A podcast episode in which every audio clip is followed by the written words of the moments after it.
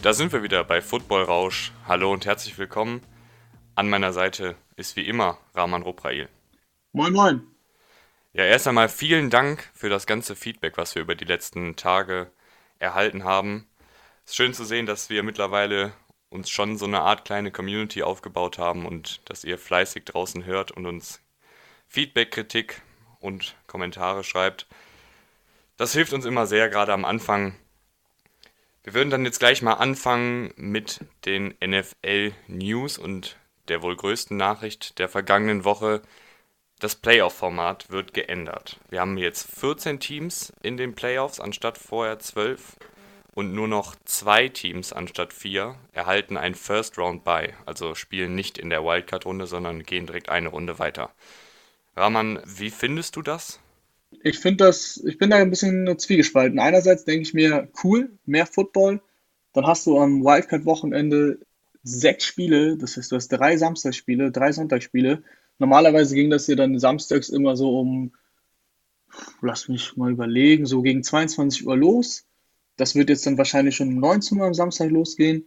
Und am Sonntag ging es schon um 19 Uhr mit Football los. Das wird jetzt wahrscheinlich dann eben, ich glaube, es wird ein, es wird ein ähm, Night Game geben. Das heißt, es wird wahrscheinlich bei 19 bleiben, aber eben dann ein Primetime Game in den Staaten geben, was es ja bisher in den Playoffs eben am Sonntag nicht gab. Deswegen denke ich mir, geil, drei Footballspiele am Stück. Das wird natürlich Spaß machen, zwei Tage hintereinander. Andererseits denke ich mir aber auch wieder, okay, wenn, man, wenn du mal überlegst, wir waren letztes Jahr so in den Playoffs, das wurde dann hinten raus schon recht dünn, so die schlechtesten Teams, so die Eagles, die dann komplett verletzungsgeplagt reingingen und irgendwie so eine Chance hatten die ja nicht wirklich.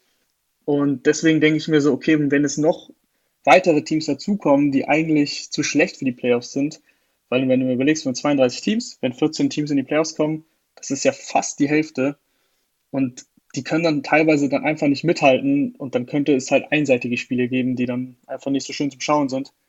Deswegen ist die Frage Quantität, Quantität über Qualität.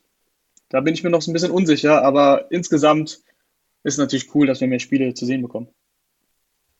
Ich muss sagen, ich bin da auch ein bisschen zwiegespalten, aber ich, ich sehe das ähnlich wie du ich habe da jetzt keine krasse Meinung in eine Richtung, aber ich finde halt, dass es schwierig werden könnte, wenn gefühlt die halbe Liga in den Playoffs ist. Ich finde, das hat es immer so spannend gemacht in den Playoffs, dass halt wirklich nur zwölf Teams da sind, also die Besten der Besten meistens.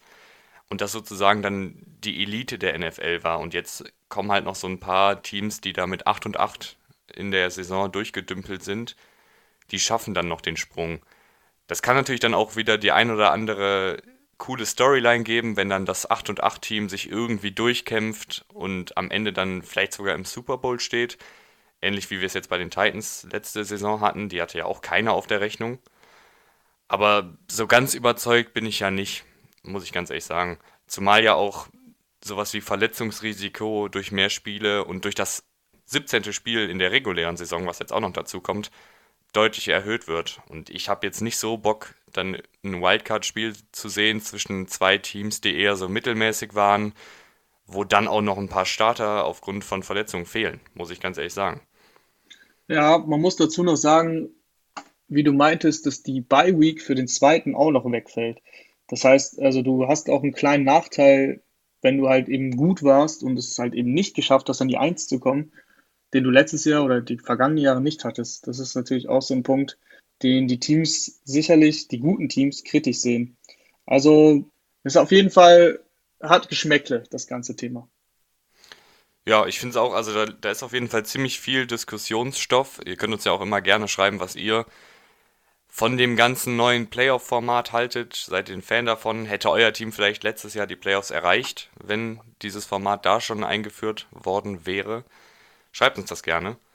Und dann kommen wir jetzt zu einem Team, was vielleicht sogar hofft, nächstes Jahr in die Playoffs zu kommen. Die Miami Dolphins. Die haben jetzt sich in der Free Agency schon sehr stark verstärkt und jetzt kommen Gerüchte, dass sie an die 1 hochtraden wollen im kommenden Draft, um den Superstar Joe Burrow zu sichern. War man, haben die Dolphins da das Kapital? Das Kapital haben sie auf jeden Fall. Es ist halt die Frage, was es im Endeffekt kosten könnte oder würde. Weil es reden jetzt viele darüber, dass die Dolphins es eben machen wollen, aber die Bengals sind ja auch nicht blöd, auch wenn man das manchmal glaubt, aber nein, sie sind auch nicht blöd und die machen das jetzt nicht einfach ja, für, einen, für zwei First-Round-Picks, sage ich jetzt mal. Ne? Das heißt, ich habe mir das mal so angeguckt, die Dolphins haben dieses Jahr drei First-Round-Picks, den fünften, den 18. und 26. und haben dann in der nächsten Saison immer noch einen First-Round-Pick äh, von den Texans aus dem Laramie Tunsil Trade und noch einen Second-Round-Pick zusätzlich. Also die haben das Kapital dafür. Ich habe mal überlegt, was, was ist denn der, der, der, Bureau, der Bureau für die Wert? Also wenn du an die Eins gehen willst, ich meine, sie haben den fünften Pick. Das heißt, sie würden den fünften Pick abgeben. Sie müssten wahrscheinlich alle ihre First-Round-Picks abgeben und zusätzlich noch mindestens einen, einen Zweitraund, äh, Zweitrunden-Pick und einen, ja, dritte oder vierte Runde. Also das wäre halt schon sehr teuer.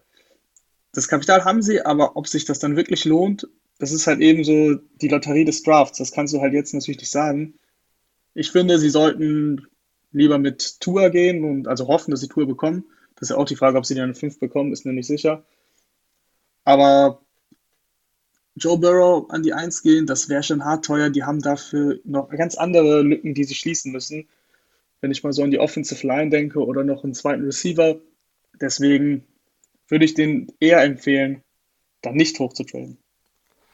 Aber ich sag mal so, ich bin ja immer ein Fan davon, wenn du wirklich in dem Prozess des Drafts einen Franchise-Quarterback ausmachst. Das heißt, wenn die Dolphins jetzt auf ihr auf ihr Draftboard gucken und Burrow da mit drei Ausrufezeichen und eingekreist auf Platz 1 steht und der für sie wirklich das, das größte Talent ist, äh, der potenzielle Franchise-Quarterback für die nächsten 15 Jahre, gibt es da für dich irgendeinen Preis, den so ein Franchise-Quarterback wert ist? Weil meiner Meinung nach ist sowas echt immer ziemlich viel wert, wenn du sagen kannst, okay, das ist unser das ist unser Typ, der wird diese Franchise die nächsten 10, 15 Jahre unangefochten anführen.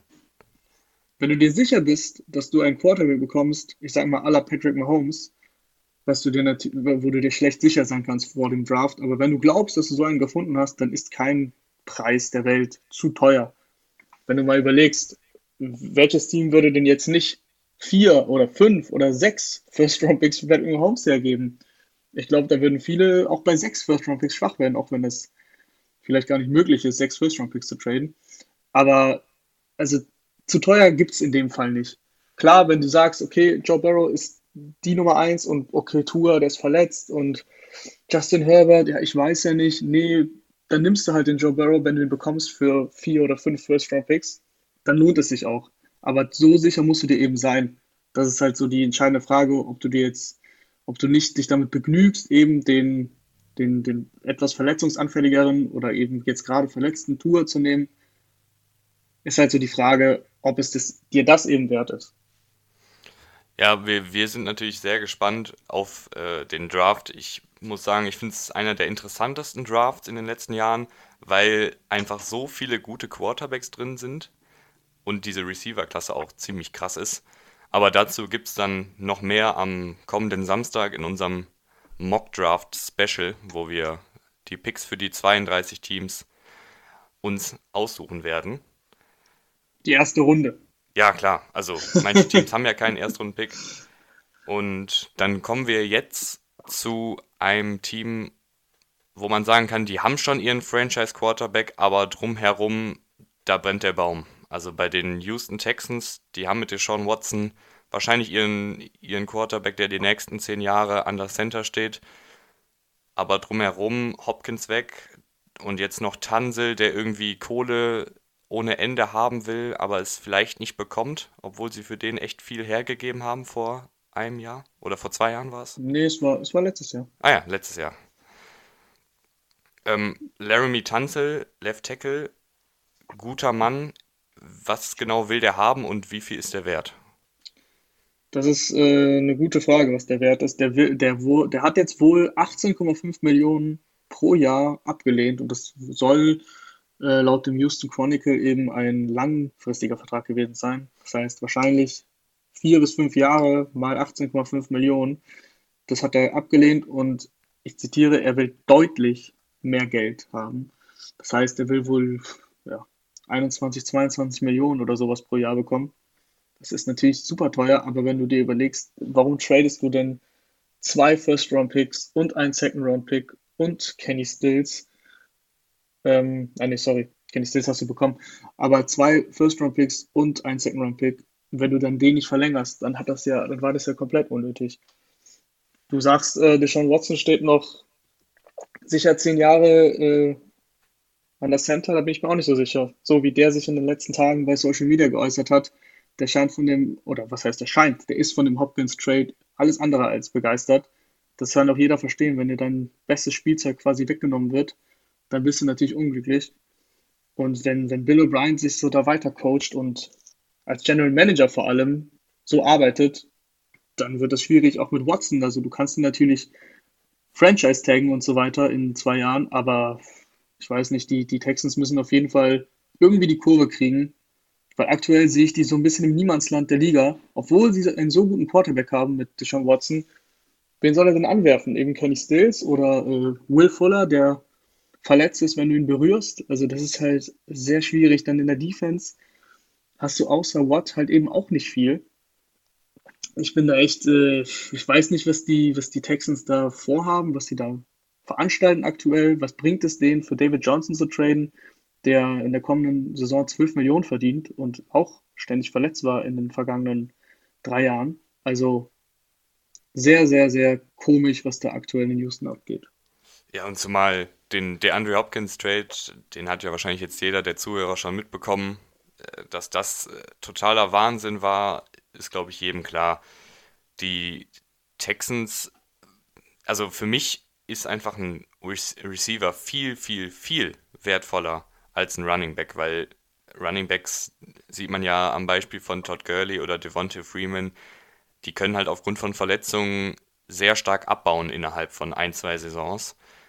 Und so ein Number One Receiver wie Hopkins, der noch nicht jetzt alt ist oder sowas, den herzuschenken für echt wenig Gegenwert ist schon, ist schon bitter für alle Houston-Fans.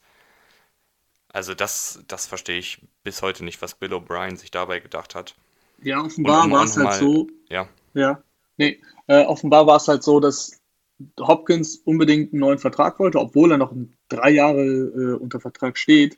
Und in den drei Jahren bekommt er halt nur in Anführungsstrichen 11 Millionen, ungefähr sowas. Das ist halt mittlerweile für einen Top-Receiver halt ziemlich wenig Geld, wenn du siehst, dass so ein Michael Thomas knapp 20 Millionen bekommt. Und in der Klasse befindet sich in Hopkins halt eben.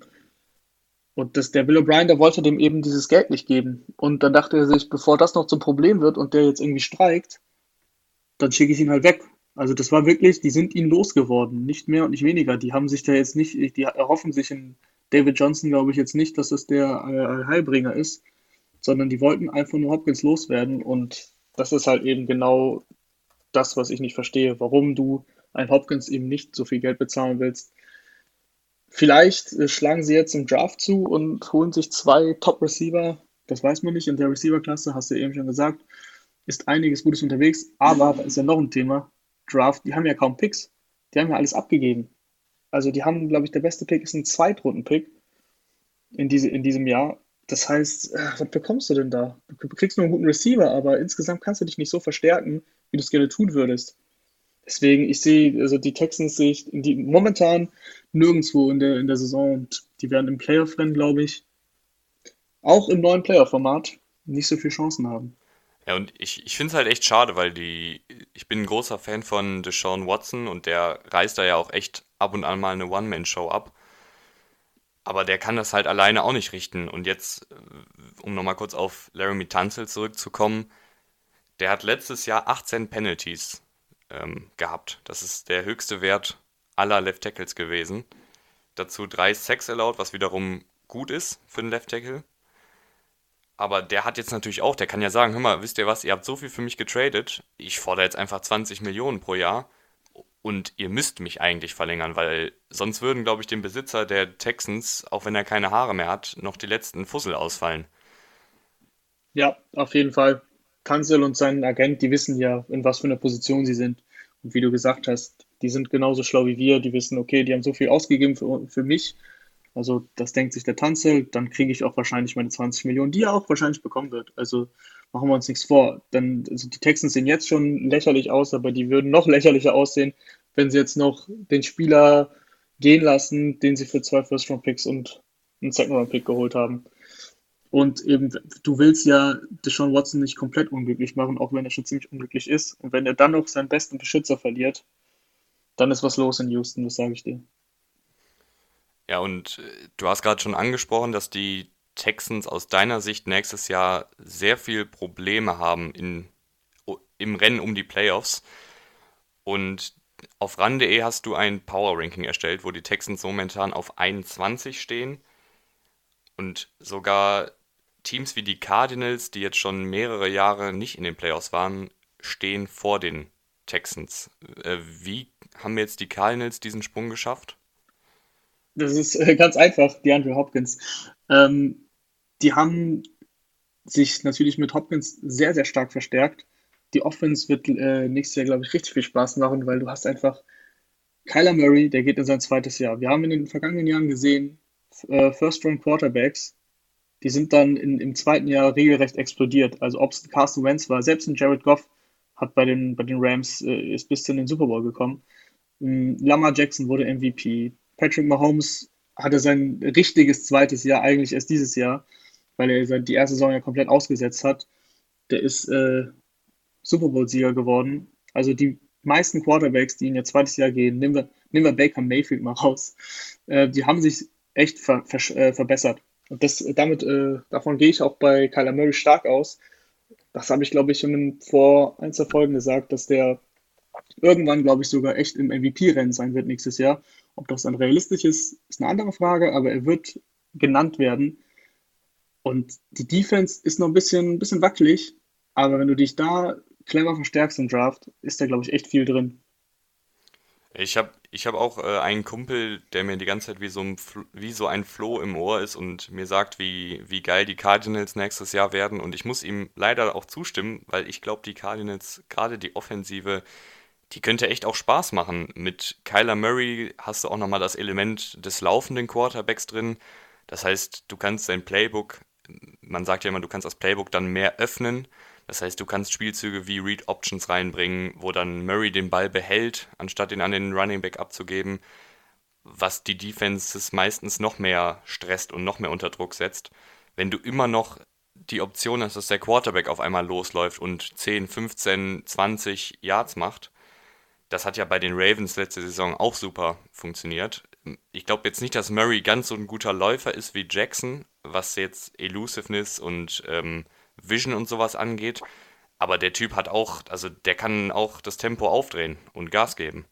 Auf jeden Fall, an Jackson kommt da erstmal niemand ran, aber Kyler Murray darfst du denn in dem Sinne keinesfalls unterschätzen. Und du hast ja noch Kenyon Drake, du hast Larry Fitzgerald, Christian Kirk, der also auch eine gute Entwicklung genommen hat. Du musst halt in der Offensive Line noch was tun. Das war so die Schwachstelle letztes Jahr. Aber ich bin mir ziemlich sicher, dass sie, ich glaube, sie picken an 8 ähm, entweder runtertraden oder sich eben mit einem starken Offensive Tackle da verstärken. Deswegen, wenn du die Defense hinkriegst, weil die war halt die schlechteste letztes Jahr. Da, die haben 400 Yards, glaube ich, zugelassen pro Spiel, obwohl sie Patrick Peterson haben, obwohl sie Chandler Jones haben. Das war halt noch so ein bisschen die Schwachstelle. Wenn du das hinbekommst, sagen wir mal, du musst ja nicht äh, eine Top-Defense werden. Es reicht ja so Mittelfeld zu sein, ne? Sagen wir mal Platz 20, 15 bis 20 dann haben sie auf jeden Fall Chancen. Ich meine, in der NFC ist es NFC West ist es schwierig, weil du hast die äh, Seahawks, du hast die 49ers und die Rams sind ja auch nicht zu unterschätzen. Deswegen ist es schwierig, da die Division zu gewinnen, aber im neuen Player-Format lege ich mich, ich will mich nicht festlegen, aber ich glaube, die kommen in die Playoffs sogar. Also so ein siebter Platz, den traue ich denen zu. Ja, und dann gehen wir weiter im Power Ranking von Rahman, was ihr auch auf ran.de finden könnt. Du hast die Patriots auf 12. Hinter den Steelers, hinter den Cowboys, die beide letztes Jahr nicht die Playoffs gemacht haben. Ist das nur Schuld, ist nur Schuld daran der Tom Brady-Abgang oder ist da noch mehr in die Gewichtung eingegangen? Tom Brady ist natürlich das Thema in New England. Also aktuell gehen die mit Stidham, Jared Stidham in die Saison auf Quarterback. Kennen die meisten nicht. Wir haben ihn ein, zwei Mal in der NFL bisher gesehen und auch nicht für ein ganzes Spiel. Deswegen, äh, ich finde schon 12 ist schon relativ nett bewertet. Und das ist eigentlich nur so, weil ich Bill Belichick halt eben zutraue, dass der mit einer starken Defense und einem guten Laufspiel, was zwar auch letztes Jahr schwierig war mit Sony Michel, der aussah wie ein 35-Jähriger, obwohl er eben erst in seiner zweiten Saison war. Aber ich glaube, dass die, dass der, dass der Bill da das noch irgendwie hinbekommt, zumindest ähm, wettbewerbsfähig zu sein. Und ich bin mal so die Teams dann durchgegangen, als ich das Power Ranking gestern erstellt habe. Und mein Problem wurde schnell nach den ersten acht, okay, ich sehe den jetzt vielleicht gar nicht mal als neuntbestes Team oder ich sehe dieses Team, das auf neun oder zehn ist, gar nicht so stark, aber welches Team ist denn besser? Und dann bin ich die Teams durchgegangen und es, war, es waren halt nicht viele Teams besser und das ist bei den Patriots eben auch so. Dahinter habe ich die Falcons sortiert, die ich auch noch relativ hoch eingestuft habe. Äh, die Rams habe ich danach, die ich auch gar nicht mal so gut finde, aber dann, es kommen halt keine stärkeren Teams mehr. Und zu den Steelers, die ja vor den Patriots sind, muss ich sagen, viele vergessen, dass die letztes Jahr eine echt verdammt gute Defense hatten. Mit der Pass Rush ist mit der stärkste. TJ Watt ist, ist ein Superstar mittlerweile. Der hatte, glaube ich, acht Forced Fumbles alleine. Dann hatten die die meisten Sacks in der, in der Liga und sie haben sich mit Minka Fitzpatrick verstärkt und so wurde die Secondary auf einmal auch was. Der hat ja einen Pick oder ein Fumble, was auch immer, nach dem anderen rausgeholt. Deswegen sehe ich die Steelers halt stark und mit Big Ben, der zurückkehrt, schwierig zu sagen, was der noch drauf hat, aber wird ein Update sein, ein klares Update im Vergleich zu Hodges oder Mason Rudolph. Auf jeden Fall, auf jeden Fall. Ähm, die Steelers haben sich jetzt natürlich auch noch Derek Watt geholt, Fullback, ähm, dass der da vielleicht dann auch nochmal in die Defense wechseln kann und dann ein bisschen für Chaos sorgen kann, wäre, glaube ich, für die Memes ganz gut, aber das ist natürlich unwahrscheinlich. Aber zwei Watts in, im Team zu haben, startet auf jeden Fall nicht. Und wenn die Texans weiter so machen, kommt ja vielleicht bald noch ein Dritter dazu. ja, ey, du, ich würde nichts ausschließen. Wobei man sagen muss, JJ Watt ist nicht mehr der Jüngste, viele Verletzungsprobleme. Ich glaube tatsächlich, dass du für den nicht mehr viel bekommst. Also, das, dann behältst du ihn lieber, bevor du ihn für einen Zweit- oder Drittrunden-Pick abgibst. Ja, JJ Watt, der, der kommt aber auch irgendwie immer wieder und, und macht noch sein Ding. Also der, der kommt immer wieder zurück, aber was bringt es dir, wenn es im, im Jahr halt nur acht oder neun Spiele sind? Das ist halt so schwierig, dann dafür einen teuren Preis zu bezahlen. Ja, das stimmt natürlich auch. Aber ich würde jetzt noch einmal ganz kurz auf die Patriots eingehen. Die haben in der Defensive relativ viele Spieler verloren. Also neben Brady natürlich in der Offensive haben die in der Defensive zum Beispiel einen Kyle Vanoy oder einen Jamie Collins verloren. Macht dir das Sorgen für die Defensive der Patriots, die ja letztes Jahr mit Abstand die beste war? Nee, macht mir ehrlich gesagt kaum Sorgen. Ich glaube, Kyle Vanoy war so war richtig gut und er war aber so gut, weil er in dem Scheme der Patriots gespielt hat. Die Patriots setzen viel auf eine starke Secondary. Da haben sie jetzt auch McCurdy wieder gehalten, der ähm, Free Agent wurde. Den haben sie verlängert. Sie haben immer noch Gilmore. Und die setzen halt eben auf die Qualität der Secondary, dass sie ihre Leute eins zu eins decken können und variieren halt sehr krass im Pass Rush. Also die haben halt nicht den Standard Foreman Pass Rush, den die meisten Teams haben, sondern den haben sie natürlich auch, aber da attackieren halt meistens dann äh, fünf oder sechs Leute die Line und da weißt du halt nicht, wer jetzt wirklich blitzt, wer kommt runter, wer zieht sich wieder zurück, geht wieder in Coverage. Das heißt, es ist halt sehr schwer zu lesen für den gegnerischen Quarterback. Und so bauen die Patriots ihr Spiel auf. Und da ist es dann egal, ob das jetzt Kyber neu ist oder Schlag mich tot. Du hast ja auch gesehen, Jamie, Jamie Collins war, glaube ich, vor zwei Jahren irgendwie, wurde er zu den, zu den Browns geschickt. Vor zwei, drei Jahren wurde er zu den Browns geschickt. Der war ja schon bei den Patriots, weil er zu viel Geld wollte. Und dann hat das auch wunderbar funktioniert. Also, ich glaube, der, der Bill, der kriegt das schon hin mit der Defense. Du hast den Draft, da haben sie nicht so viele Picks, muss man dazu sagen. Eher wenige, aber die Patriots sind immer sehr kreativ, was Trades angeht im Draft. Ich glaube, die werden da ein paar Mal zurücktraden und sich so in der Breite verstärken. Ja, also ich, ich muss sagen, ich habe auch noch nicht so viele Sorgen, weil du halt eben sagst, Bill Belichick ist der Defensivguru der findet irgendwie immer so ein paar Spieler, die vielleicht bei anderen Teams in Backup-Rollen sind oder die in anderen Teams so eine gewisse Formationsspieler sind, also die dann irgendwie nur beim dritten Down als Pass-Rusher eingesetzt werden. Halt so Puzzlestücke. Und transformiert die dann in so Starter. Also das hat man ja auch bei Calvin Neu gesehen, der war bei Detroit als Zweitrundenpick eher nur als Rotationsspieler und man wusste irgendwie nicht so richtig, ist er jetzt ein Linebacker, ist er ein Pass-Rusher, was genau kann der eigentlich? Dann kommt er zu New England und dreht da auf einmal richtig auf. Und Bill Belichick hat, glaube ich, irgendwie einen Sechst- oder einen Siebtrunden-Pick für den abgegeben.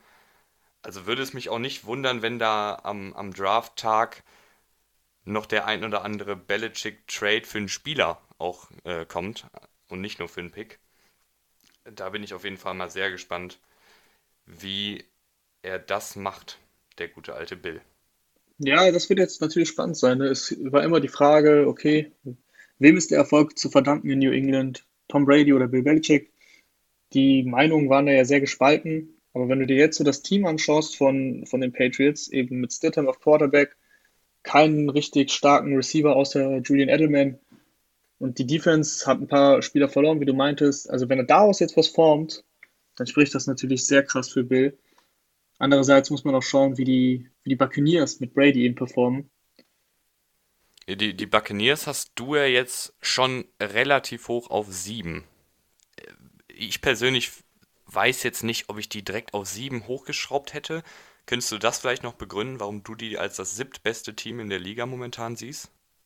Ich bin das Team also durchgegangen und das hatte selbst mit James Winston, war es eigentlich relativ gut besetzt. Und wenn du jetzt mal dir überlegst, Winston hatte 33 Passing Touchdowns, glaube ich, so 1, 2, 3 Rushing Touchdowns, also so 35 Touchdowns ungefähr. Und hat dabei aber auch insgesamt über 30 Mal den Ball verloren, wenn du die Fumbles noch mitzählst. Also das Verhältnis Touchdown und Turnover war 1 zu 1. Mit Tom Brady ist das Verhältnis mindestens 2 zu 1 und geht eher Richtung 2,5 zu 1. Das heißt, du machst viel mehr, also machst ungefähr genauso viele Touchdowns, vielleicht ein paar weniger, aber verlierst den Ball halt zwei bis dreimal so äh, weniger. Das heißt, du hast halt viel weniger Risiko und die Offense bleibt dir mit Evans und Godwin und Howard richtig stark. Du hast einen geilen Coach mit Bruce Arians, der auch ein Offensivguru ist. Und in der Defense hast du Barrett gehalten, du hast Sue gehalten, du hast Jason Pierre-Paul gehalten. Du musst nur die Secondary verstärken. Das ist der einzige Punkt, wo ich sage, okay, da können sie echt mal ein bisschen Hilfe gebrauchen. Aber ansonsten sind die echt gut aufgestellt. Ja, Ndamukong Su kommt jetzt nochmal für ein Jahr zurück. Was, was bringt der noch mit? Also der ist jetzt auch schon echt ein bisschen länger in der NFL. Ist der noch ein, ein Elite-Spieler? Elite ist er nicht mehr. Das sieht man auch ein Jahr, acht Millionen. Aber der macht halt, erfüllt seine Rolle gut. Also der ist im, im Run stark, der kann als Pass-Rusher gut funktionieren. Das wird er natürlich nicht bei jedem Down schaffen, aber das muss er auch gar nicht mit der starken Dealer, die die haben, Vita Vea noch dazu und Barrett als Sackleader, brauchst du ja nicht jedes Mal, dass Sue irgendwie Pressure ausübt. Aber der stopft die Lücke halt sehr gut und 8 Millionen ist für Sue völlig, völlig in Ordnung. Ja, er hatte letztes Jahr, also er ist jetzt ähm, 33, das ist ja schon fortgeschrittenes NFL-Alter, wenn man das mal ganz vorsichtig sagen darf. Der hatte letztes Jahr nur zweieinhalb Sacks, aber und diese Statistik wird manchmal ein bisschen übersehen, 43 Pressures. Das ist der drittbeste Wert ähm, für Inside Defensive Linemen. 43 Pressures ist auf jeden Fall eine, eine gute Nummer. Weil, das ist auf jeden Fall sehr, sehr, sehr, sehr viel. Du, natürlich ist es immer schöner, wenn der dann noch den Quarterback runterbringt, aber manchmal reicht es ja auch schon, wenn du irgendwie, wenn dann so ein Ndamukong zu, ich meine, das ist ja ein Kühlschrank, wenn, wenn der da, wenn der da vor dem Quarterback steht und Druck ausübt, dann kann es ja mal sein, dass der schon ein bisschen nervös wird und den Ball vielleicht nicht ganz genau an den Receiver anbringt oder dann nicht ganz genau gut in die Pocket reinsteppen kann, wie man, also in den Wurf reingehen kann, wie man das ja so schön sagt. Also 43, da, das wird wahrscheinlich pro Jahr immer ein bisschen runtergehen, aber der kann auf jeden Fall noch was. Auf alle Fälle. Wie gesagt, in der Defensive Line muss er auch nicht der überragende Mann sein. Der hat da genug Unterstützung. Und er kennt halt auch das System, ne? der war ja letztes Jahr schon da. Deswegen, das ist, das ist schon ganz gut so, dass der da geblieben ist. Und eine, eine kleine Statistik noch. Der zweitbeste Wert ist Kenny Clark mit 49 und der beste Wert Aaron Donald mit 69. Da sieht man mal, was der Typ für eine Maschine ist. Also der, der hat ja auch, der hat ja auch Muskeln an Stellen, gedoppelt. da haben wir keine Stellen. Ich weiß nicht, was mit dem los ist. Ähm, der, der hat ja, ja, wie du gerade schon gesagt hast, er hat manchmal das, das Double-Team oder sogar das Triple-Team auf sich. Also drei, drei Beschützer des Quarterbacks, aber trotzdem kommt er da irgendwie durch und keiner weiß wie. Ja, der ist nicht umsonst zweifacher Defensive Player of the Year geworden. Also, das ist schon, das ist schon Wahnsinnskerl. Ja, dann würde ich sagen, zum Abschluss reden wir jetzt nochmal über dein bestes Team im Power Ranking. Das sind die Kansas City Chiefs, der Super Bowl-Sieger. Da ist jetzt in Free Agency, war es da eigentlich ziemlich ruhig. Ähm, mussten die sich nicht verstärken oder, oder was denkst du, was war da die, die Sachlage in Kansas City? Naja, das Hauptthema war eigentlich Chris Jones. Den haben sie per Franchise Tag gehalten. Und ansonsten, wenn du dir mal anguckst, ich weiß nicht, ob du das mitbekommen hast die letzten Tage, ähm, die haben nur 177 Dollar an Capspace und da wurden noch viele Witze darüber gemacht im Internet. Das heißt, mit 177 Dollar kommst du halt nicht so weit, ne? Das ist richtig. Aber da könnten wir ja uns verpflichten zum Beispiel. Also ich. Würdest du für 177 Dollar spielen im ja, Jahr? Ja, so als, als Outside Receiver. Okay, ja, dann, dann gebe ich dem, äh, dem, wie heißt der? Andy Reid mal deine Nummer. Ja, bin ich dabei. Bin ich dabei. Nee, auf jeden Fall ist halt schwierig, ohne Geld da Spieler zu verpflichten. Die haben Kendall Fuller abgegeben. Lustigerweise zu den Redskins. Von da kam er im Trade von Alex Smith damals. Den konnten sie nicht halten, den brauchen sie aber auch nicht unbedingt, weil der nur in der Slot gespielt hat. Und ansonsten, wo siehst du denn noch Schwachstellen, was die Kansas City Chiefs eben verstärken könnten? Wo hätten äh, sie jemanden holen können? Ich, ich hätte mir, also jetzt, wenn Unlimited Cap Space aktiviert wird, also wenn die jetzt gerade in ihrem Madden Franchise Mode sind, hätte ich mir jemanden wie Corey Littleton noch gewünscht einen Linebacker, der ein bisschen besser decken kann, weil ich finde, da hat es manchmal ein bisschen gehapert, so die Mitte des Feldes wirklich abzusichern. Aber ansonsten haben die ja, also du hast ja Mahomes, der die ganze Offensive leitet, das heißt, du brauchst auch irgendwie keinen Running Back, weil Mahomes macht das schon irgendwie. Und Damien Williams ist ja auch jetzt, der ist jetzt nicht schlecht, der ist ja okay, ist jetzt kein Camara oder McCaffrey, aber für die, für das Offensivkonzept der Chiefs ist der völlig ausreichend. Receiver sind top und jung.